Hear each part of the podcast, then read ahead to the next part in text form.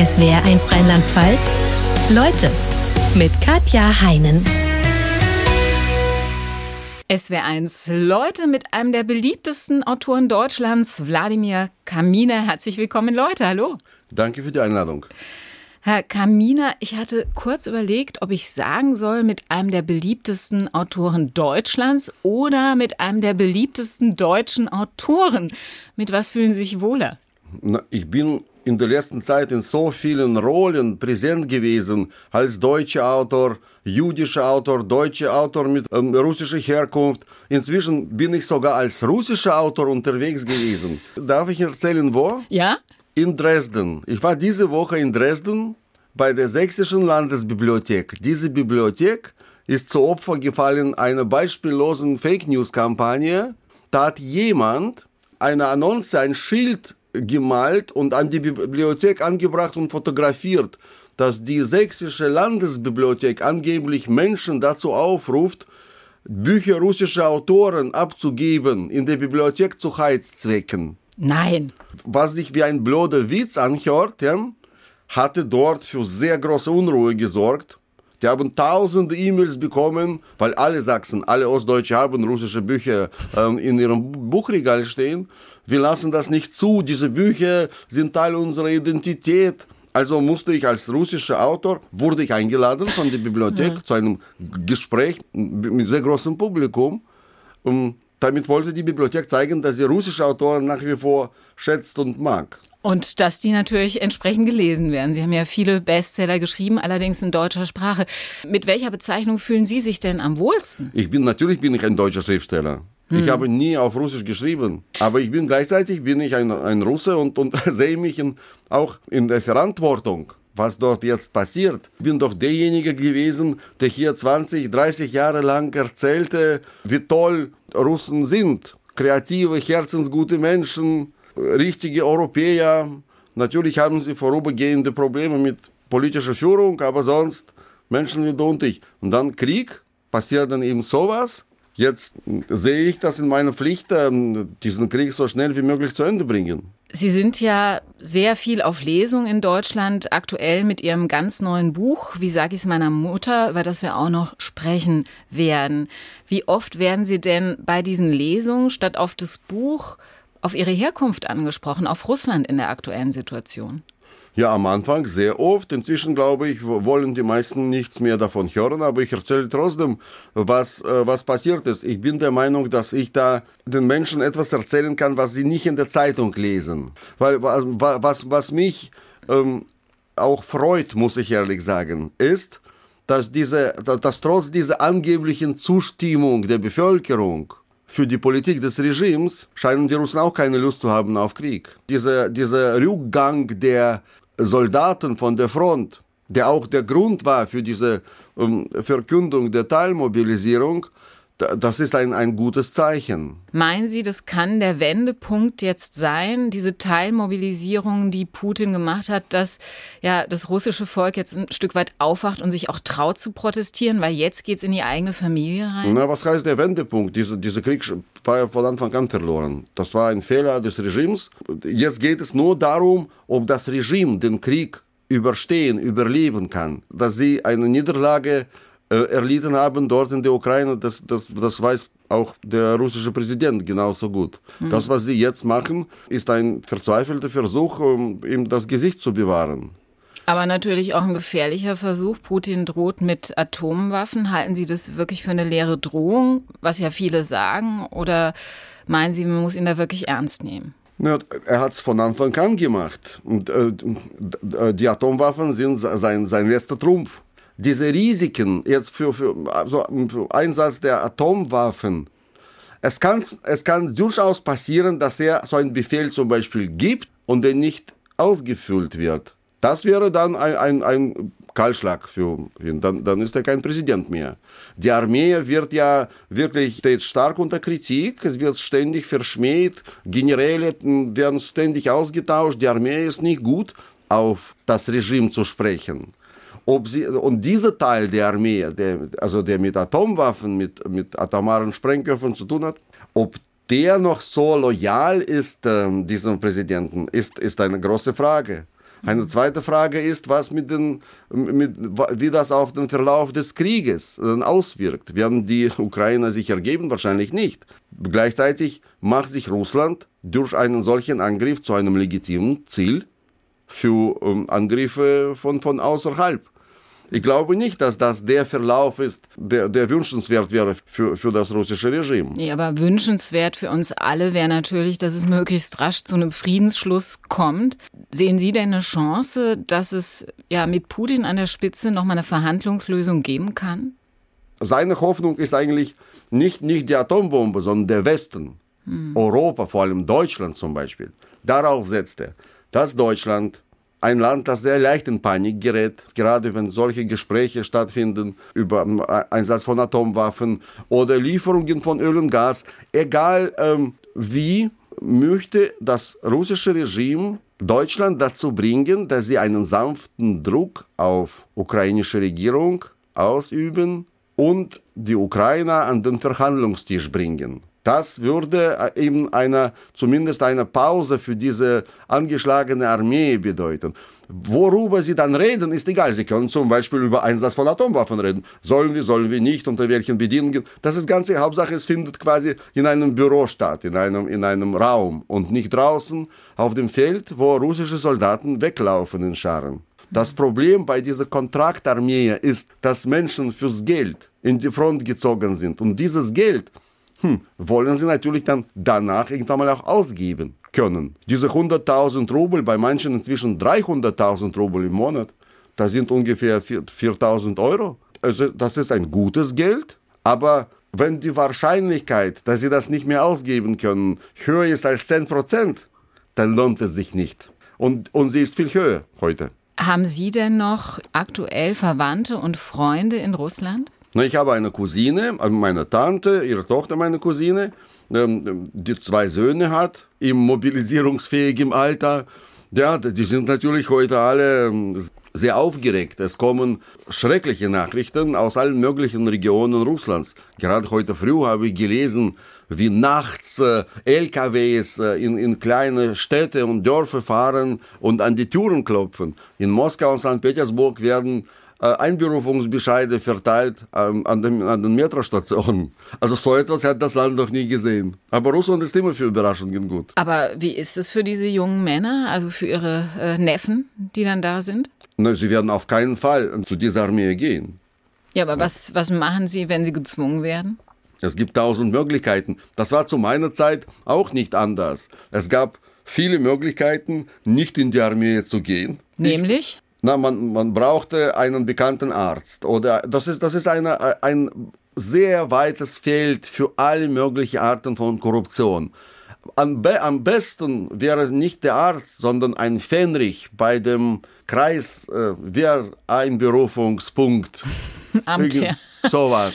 Manchmal klappt es nicht, weil ich eben äh, in meiner Jugend mich zu doll übereinstrengte. Als politischer Aktivist hatte ich keine Wahl. Also ich hatte schon die Wahl zwischen dem Knast und der Armee und da, da musste ich hin. Obwohl ich schon eigentlich schon zwei Jahre zu alt dafür war. Aber gut, es war ein, noch ein anderes Land, das war Sowjetunion, eine andere Geschichte. Heute ist das viel heftiger, viel, viel flacher irgendwie. Also man hat tatsächlich wahrscheinlich heute weniger Möglichkeiten einerseits. Andererseits, ich glaube schon, dass ähm, die Menschen einen Weg finden werden. Die Russen sind Überlebenskünstler. Also sie waren schon immer darauf bedacht, dem Staat aus dem Weg zu gehen. Allerdings hat der Staat sie auch nie so direkt angegriffen. Es war sowas wie ein nicht unterschriebener mündlicher Vertrag, dass diese beiden Teile des Landes in die Angelegenheiten einander nicht einmischen. Der Staat macht sein Ding und die Menschen leben so, wie sie leben wollen. Jetzt hat der Staat äh, diese, diesen Vertrag gebrochen. Mal schauen, wie die Menschen reagieren. Ich finde es ganz interessant. Sie haben mal gesagt in einem Interview, wenn man die russische Bevölkerung fragt, was ihre Politiker machen, dann ist es so, als würde man in Deutschland hier die Bevölkerung fragen, was haltet ihr von der Politik in Burkina Faso? Wie kommt es denn, dass die russische Bevölkerung so wenig Interesse daran hat, was politisch oben passiert? Die russische Bevölkerung hat den Glauben nicht dass sie äh, etwas verändern kann. Sie sehen das nicht jetzt als Ausdruck ihres, ihres Willens. Und das war auch nicht so. Wir hatten 70 Jahre äh, Sozialismus, wo man in jedem Wahllokal eigentlich nur einen Kandidaten hatte und niemand wunderte sich darüber. Im Gegenteil sogar, die Menschen fanden diesen einen Kandidaten schon einen zu viel. Ähm, das, war, das waren schon immer, also der Staat und das Volk gingen schon immer getrennte Wege. Dann, dann gab es eine zweite große Enttäuschung. Das war der wilde Turbokapitalismus, der in den 90er Jahren das Land äh, umkrempelte und die Menschen um ihr Erspartes brachte. Sie waren nicht, nicht vorbereitet, sie wussten nicht, wie dieser Kapitalismus äh, überhaupt funktioniert. Und das war jetzt eine, eine sehr, sehr traurige Geschichte tatsächlich für Millionen, aber Millionen meiner Landsleute. Die dann wirklich sehr arm wurden. Ja, und beide Seiten äh, eigentlich haben diese, diese postmoderne, zynische Haltung.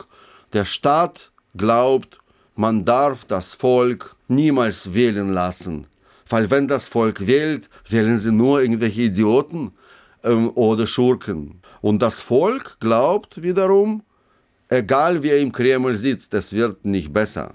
Es hat jetzt keine unmittelbare Auswirkung auf das Leben im Lande. Aber vielleicht führt es ja zu einer Veränderung, diese Teilmobilmachung, dass die Leute wirklich aufwachen. Dass, dass dieses Land aufwacht, das wäre, das wäre klar perfekt. Ich persönlich habe mir zum Ziel gesetzt, diese ganzen verbotenen russischen Medien, äh, Zeitschriften, Zeitungen, wie Novaya Gazeta, Friedensnobelpreisträger, wie Echo Moskau, das Radio, Fernsehen, diese Sendungen wieder ins Spiel zu bringen. Es sind auch natürlich sehr viele Kollegen von mir äh, ausgewandert, mussten das Land verlassen, gleich nach Beginn des Kriegs unter Lebensgefahr. Und diese Menschen, ich glaube, dass der Krieg nicht auf dem, auf dem Schlachtfeld zu Ende zu bringen ist. Dieser Krieg ist nur in den Köpfen, in den Köpfen von 140 Millionen ähm, Russen zu gewinnen. Heute sind sie der Propaganda ausgesetzt. Ähm, Propagandisten erzählen ihnen, die Welt hasst euch, ihr habt keine Zukunft, äh, die Europäer, äh, wir sind nicht äh, mit den Europäern auf einem Level und so. Und es gibt niemanden, gab es niemanden, der ihnen einen Zukunftsentwurf präsentieren konnte. Hm, ich habe sehr viel, mir sehr große Mühe gegeben, mit allen diesen unglaublich bürokratischen Bundesministerien, auch mit privaten deutschen Medien verhandelt, gehandelt und inzwischen haben wir das tatsächlich. Also das wird gesendet auf Russisch im Internet. Aber das Gute an Internet ist, dass man sofort sehen kann, wie viele Menschen dir zuhören mhm. und von wo sie es tun. Wir haben Millionen Publikum in Russland. Und, hier war, und, und das sind wirklich also Menschen, die heute hier sind, die wollen unbedingt zurück. Sie wollen ihr Land zurückhaben. Und da sind äh, äh, Menschen, die dort eine laute Stimme haben, die äh, eine Autorität besitzen. Das sind alles sehr, sehr wichtige und laute Stimmen, russische Stimmen. Die jetzt wieder gehört werden. Und denen versuchen Sie zu helfen, dass es funktioniert. Ja, also ja, wir, wir haben es, ich würde sagen, wir haben es geschafft. Es geht langsam vorwärts. Es, es werden immer für jede Woche 100.000 äh, Menschen mehr, die, die uns zuhören, ja. Und wie helfen Sie denen konkret? Damals habe ich Briefe geschrieben mit, mit diesem meinem Anliegen an das Außenministerium, Kulturministerium, an Axel Springer. Ich dachte, ich muss sie nur überzeugen, aber das war natürlich nicht so. Ich musste sie gar nicht überzeugen, sie waren alle auf meiner Seite. Wir haben schon drei Tage später ein Studium und, und Arbeitsverträge und, und konnten auf Sendung gehen. Sodass die Stimmen jetzt zu hören sind, übers Internet zumindest. Ja. Ja, das Internet bleibt, schauen Sie, das ist auch in Russland heute eigentlich die Hauptnachrichtenquelle. Also Fernsehen viel schon zu Corona-Zeiten und jetzt mit diesem Krieg da auch die meisten Unterhalter weg sind. Es gibt kaum Unterhaltungsprogramme im russischen Fernsehen. Sie schreiben das ja auch so schön in Ihrem Buch, wie sage ich es meiner Mutter, es gibt äh, noch viele Talkshows, die gibt es noch. Politische Talkshows, mhm. wo, wo, die Russen schreien, als wäre der dritte Weltkrieg ausgebrochen. Warum das schreien die da immer so? Ja, warum die Russen schreien? Gute Frage. Da, meine Mutter guckt das ja lautstark und da haben die Nachbarn schon mehrmals angeklopft weil sie das Gefühl hatten, da werden gerade Russen umgebracht oder so. Was guckt Ihre Mutter äh, denn sonst noch? Es gibt Fernsehkanal Kultur, mhm. da sitzen ehemalige Balletttänzer, Opernsänger, erzählen von früheren Zeiten, damals, als meine Mutter als junges Mädchen noch im Bolschoi-Theater vor dem Theater nächtelang auf eine Karte wartete, um, um ähm, ein Ballett mit Maja Plisetskaya ähm, sich anzusehen. Mama hat ihre Katze auch Maja genannt, nach Plisetskaya, obwohl die Katze bei weitem nicht so nicht so grazil ist wie die Ballerine. Ist eher rundlich, ne, die Katze. Absolut, ja, das ist das absolute Gegenteil. Gut gefüttert. Ähm, ihre Mutter ähm, ist langsam auch schon genervt, weil so viel Gender-Talkshows gibt. Also das Thema Gender in den russischen Talkshows so präsent ist. Wieso ist es da so ein Riesenthema? Ja, also meine Mutter ist nicht genervt. Also sie äh, ist eigentlich voll enthusiastisch auch dabei. Sie möchte auch gerne in diese neue, helle Welt der Zukunft einziehen. Da, darum, darum geht es in meinem Buch. In diesem Buch, wie sage ich es meiner Mutter, da versuchen meine Kinder, die keine Kinder sind eigentlich, sie sind, meine ich, erwachsene Menschen vom Alter her. Meine Tochter ist jetzt im September 26 geworden, Nicole, und Sebastian ist 23.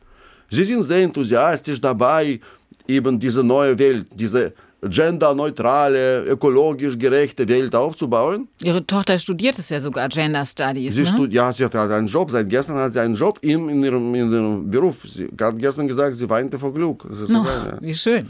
Ja, sie studiert europäische Ethnologie, hatte Gender Studies und postkoloniale Geschichte. Also alles, was, was der Mensch von heute in Deutschland eigentlich studieren soll, aus ihrer Sicht und sie suchen in ihrer Umgebung nach Umweltsündern, nach Menschen, die sie irgendwie umstimmen können, finden aber niemanden außer Oma, die alles falsch macht, falsch einkauft, falsch reist. Und, und Mama ist 90, sie, also sie wird jetzt 91 im Dezember, sie, hm, wie gesagt, ist voll dabei. Sie versteht bloß nicht, was Sache ist. Und ich muss dolmetschen, ich übersetze das Deswegen heißt das Buch, wie sage ich es meiner Mutter. Fühlen Sie sich denn persönlich vom Denken eher der Mutter näher oder eher Ihren Kindern näher? Oder sind Sie so mittendrin? Ach, naja, ich bin schon, ja, ich bin auf der Seite der Mutter, klar. Das ist, das ist, ich, ich weiß ja auch nicht, ich habe auch kein Bild von dieser, von dieser neuen Welt, in die wir jetzt hineingeschleudert werden. Mein Hauptinteresse äh, liegt daran, zu sehen, ob wir, solche unterschiedliche Menschen, ob sie es schaffen können, alle gemeinsam eine mhm. Zukunft zu teilen.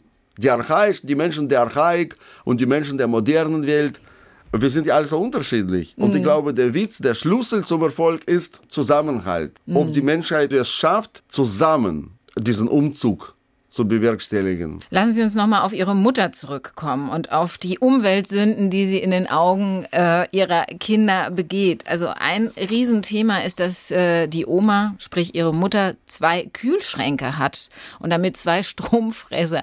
Wieso braucht Ihre Mutter als Einzelperson zwei Kühlschränke? Na, dieses Kapitel in meinem Buch heißt Pilmeni. Pilmeni sind ein Teil der russischen Identität.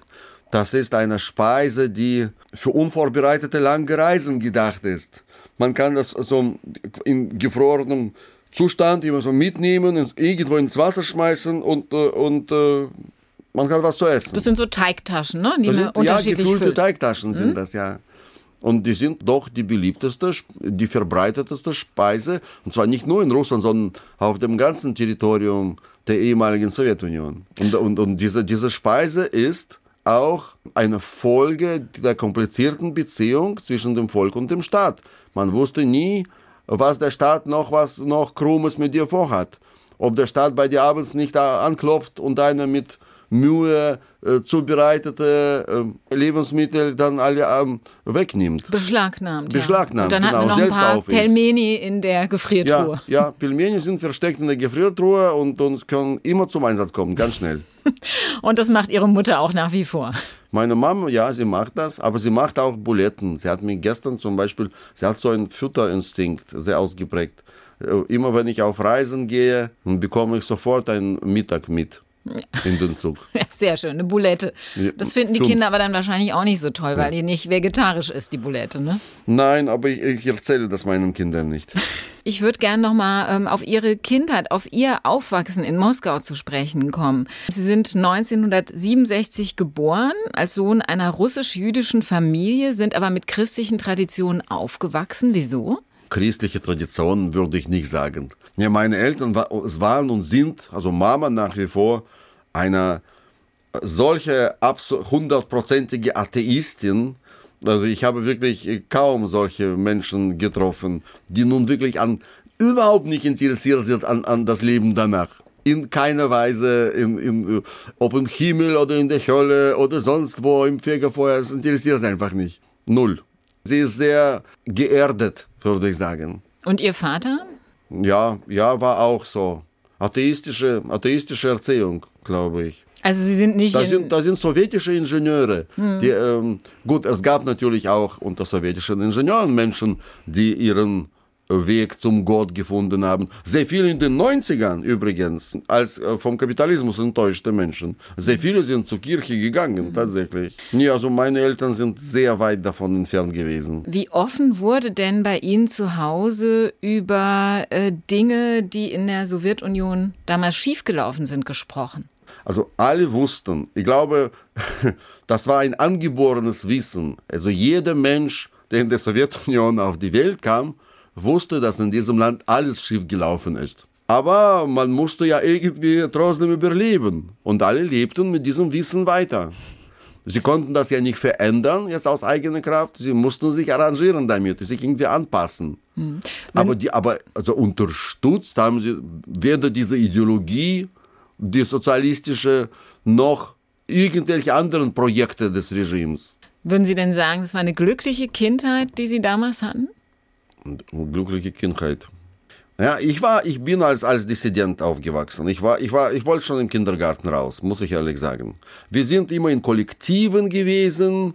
Ähm, ich wurde sehr früh, ich glaube, so in, im Alter von drei Monaten abgegeben in diese, in diese sozialistische Krippe äh, ähm, mit anderen ähm, Babys. ähm, ja, Genossen, Ge- Genossinnen und Genossen. Und, und kaum konnte ich laufen. Ich erinnere mich noch tatsächlich, dass ich in diesem Kindergarten, gut, da war ich schon vier oder fünf, da haben wir gegraben. Wir haben einen, einen unterirdischen Gang gegraben un, unter dem Zaun. Wir wollten da raus. Ich bin hängen geblieben. Deswegen kann ich mich gut erinnern an diesen ersten Fluchtversuch. Wir wollten schon immer raus. Ich wollte, naja, nicht aus dem Land, weil wir hatten natürlich als kleine Kinder überhaupt keine Vorstellung von der Welt, aber einfach weg. Weg von zu Hause, weg aus dieser komischen Stadt, aus der, von der Schule, aus meinem Bezirk wollte ich weg.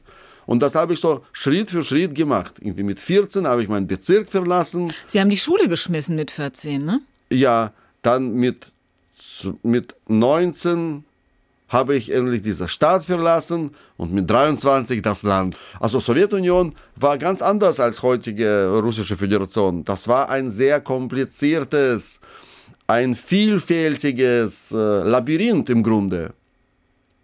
Das kann man sich vorstellen wie so ein Schloss mit 1000 Zimmern und, und noch 30 Stockwerke unter der Erde, wo auf einem Stockwerk die Menschen überhaupt nicht wissen, was auf dem anderen äh, gerade gemacht wird.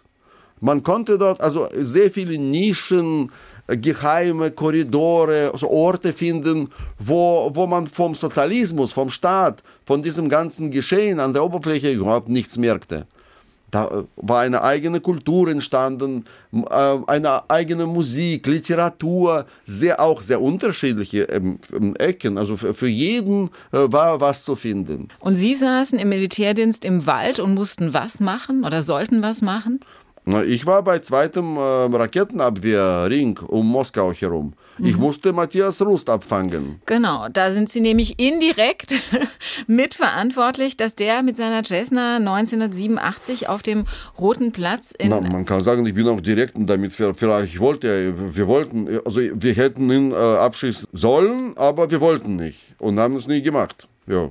Also Sie haben diese Cessna gesehen und wussten, da sitzt Wir jemand haben drin. sie, wir haben sie natürlich auf dem Radar den ganzen Tag gehabt, ja. Aber haben Sie da nicht einen Schießbefehl bekommen von Nein. den Oberen? Wie erklären Sie sich das? Na, die oben wollten auch nicht. Die Oberen wollten auch nicht abschießen. Nein, Das war der Sinn ihres Dienstes war nicht jemanden abzuschießen, sondern mit 45 und einem guten äh, Gehalt, also mit guter Rente, äh, in Rente zu ziehen. Das war, das war nur deswegen waren sie Offiziere geworden im Wald. Die haben einfach 20 Jahre ihres Lebens geopfert für die weiteren 20 Jahre. Nicht, weil sie Matthias Rust abschießen wollten oder überhaupt jemanden. Aber das war natürlich, Matthias Rust ist damals mit 19 Jahren ja mit seiner Cessna auf dem Roten Platz gelandet. Das war, hat natürlich weltweit für Aufsehen gesorgt. Haben Sie da keinen Ärger gekriegt? Also für die Staatsführung war Wir das ja extrem peinlich. Gekriegt. Ja, ja. Wir wurden, also in, in den oberen Etagen gab es noch mehr Ärger und uns Soldaten hat man einfach in die Busse gesetzt. Sie mussten, also sie haben Befehl bekommen, 100 Prozent die ganze Belegschaft äh, dieses, dieses äh, Verteidigungskreises auszutauschen. Aber es gab keine anderen Soldaten, logischerweise. Wir waren ja ausgebildet an diese Technik. Das ist ziemlich komplizierte Technik. Da kann man nicht jemanden von der Straße nehmen und dahin setzen. Also hat man uns mit den Bussen so um Moskau herum gefahren, solange bis wir wieder an der gleichen, an unserer Station ankamen. Und dann war der Austausch vollzogen, sozusagen. Okay, mit denselben Leuten. Ja, man hat uns äh, durch uns ausgetauscht. Sie haben Matthias Rust ja dann äh, viele Jahre danach, als Sie längst in Deutschland waren, äh, bei einer Lesung wieder getroffen. Wie war diese Begegnung? Er kommt aus Wedel, das ist ein Vorort von Hamburg. Und ich, ich habe darüber gelesen. Er hatte ja eine sehr spannende Biografie danach. Er hatte alles Mögliche, also noch viel mehr Blödsinn gemacht als ähm, damals als Flieger. Und in Wedel, in dieser Bücherei, ich dachte, was verbindet mich mit dieser Stadt? Ach so, stimmt. Der Rust, der kommt ja von hier. Und das habe ich gesagt. Der Rust kommt von hier und ich habe ihn damals beinahe erschossen. Und dann in der Pause kommt ein Mann auf mich zu, der gleiche Jahrgang wie ich, und sagt, hallo Wladimir, ich bin Matthias. Mann, oh Mann, dachte ich. Das ist aber eine interessante Begegnung. Sah gut aus, ich habe ihn gefragt, was machst du jetzt? Fliegst du noch? Nee. Sagt, fliegen möchte ich nicht mehr. Ich arbeite als Pokerspieler in Tallinn, hat er damals gesagt. Sie haben nach Ihrer Militärzeit ja erstmal alle möglichen Jobs gehabt. Äh, unter anderem haben Sie Untergrundkonzerte in der Moskauer Rockszene veranstaltet. Wo fanden die statt? Na, zum Beispiel im Kinderzimmer meines Nachbarn, in, in leerstehenden Wohnungen. Wir haben angefangen im Wald. Also viele Musiker in Russland, in der Sowjetunion äh, spielten im Wald. Deswegen gab es diese, diese unglaublich verbreitete Kultur des Gitarrengesangs, also Menschen mit Gitarren. Man brauchte dafür keine Steckdose, verstehen Sie? Im Wald gibt es ja keine Steckdose.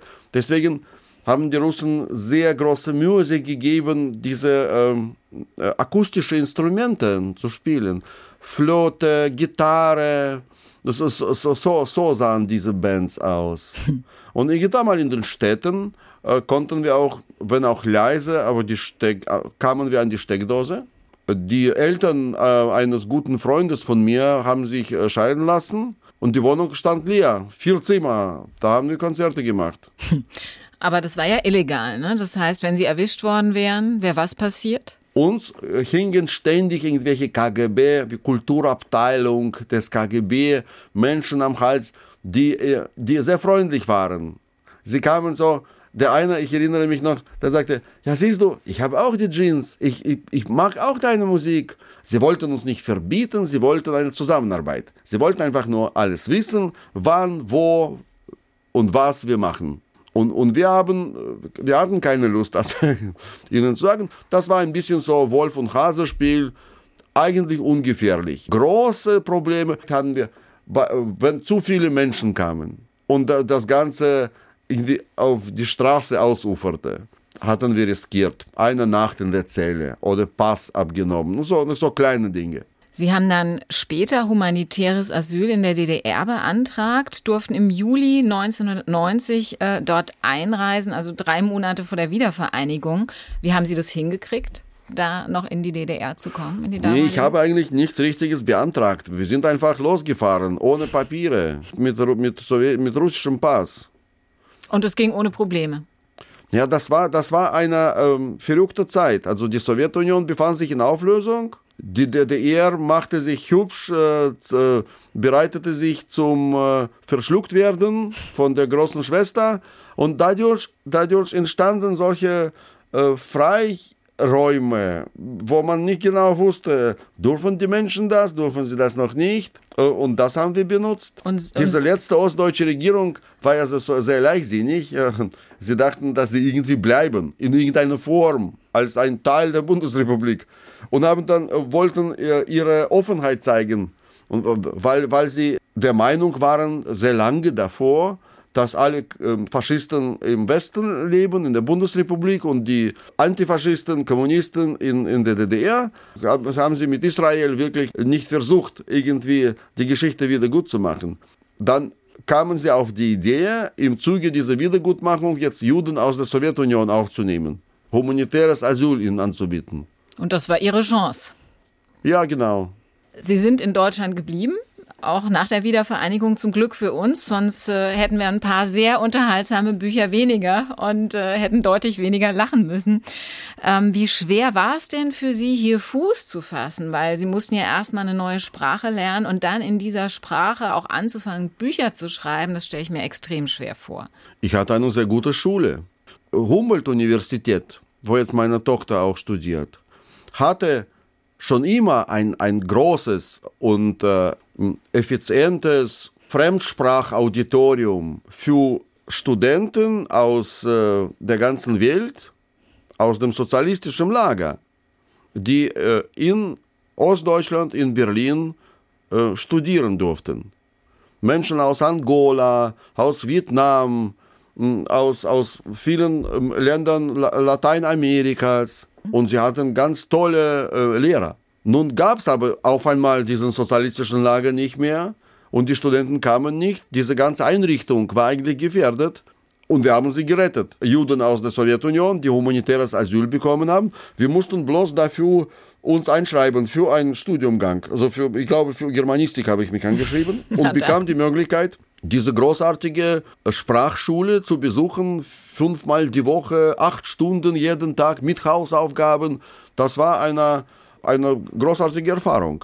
Und dazu kam noch, dass mein Diplom, ich habe eine Theaterschule äh, abgeschlossen, mein Theaterdiplom wurde anerkannt, weil ähm, ich noch diese paar Monate in Ostdeutschland war und die Bundesrepublik und Ostdeutschland hatte einen Pakt mit der Sowjetunion, dass äh, die Diplome gegenseitig anerkannt werden. Und Bundesrepublik hat mich einfach übernommen, schon als Theatermenschen. So, dass sie arbeiten konnten. Ja, das war, das war auch eine Zeit, wo äh, der Staat sehr viel in Theater ins Theater, in Künste investierte. Sie wollten nicht, dass die Menschen ihre Unzufriedenheit auf der Straße zeigen, also besser auf der Bühne. Und ich mit, mit meinem Background als ehemaliger Bürger der Sowjetunion hatte sofort eine, eine Theaterstelle bekommen. Mhm. So dass sie gut hier leben konnten und es wurde natürlich noch besser, nachdem sie ihren ersten Bestseller Russendisco Ich konnte gut leben. Haben. Die Wohnung, meine erste Wohnung in Berlin kostete 50 Mark. Ich habe dann ich 1200 bekommen und musste nur 50 für die Wohnung zahlen. Das war natürlich, das, äh, wenn das kein gutes Leben ist. Nein, das äh, ist ziemlich perfekt. Das ist heute leider nicht mehr der Fall mit den günstigen Heute ist Mieten. genau das Gegenteil. Russendisco wurde ein Riesen-Bestseller, nicht nur in, in Deutschland, sondern letztlich auf der ganzen Welt, wurde verfilmt mit äh, Matthias Schweighöfer. Seitdem leben sie vom Schreiben und äh, haben auch noch Hobbys, zum Beispiel ihren Schrebergarten, den sie sehr lieben, glaube ich, ne? Nee, den Schrebergarten haben wir vor vielen Jahren abgegeben. Okay. Wir haben einen richtigen großen Garten in Brandenburg, so fast ein Hektar. Mhm. Aber das macht meine Frau vor allem. Ich schreibe darüber. Okay. Ich bin zu einem Gartenschriftsteller geworden, durch, damals durch die Erfahrung mit dem Schrebergarten.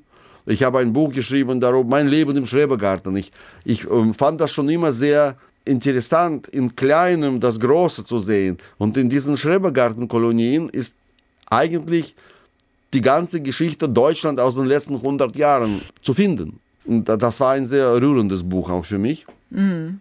Aber den, den Garten, weil man da nicht der Chef des eigenen Gartens ist, äh, meine Frau wollte ihn nicht behalten, hat aber einen neuen gesucht und gefunden, eben draußen in verwildertem Brandenburg. Und wir sind, wir sind auch so oft wie möglich dort.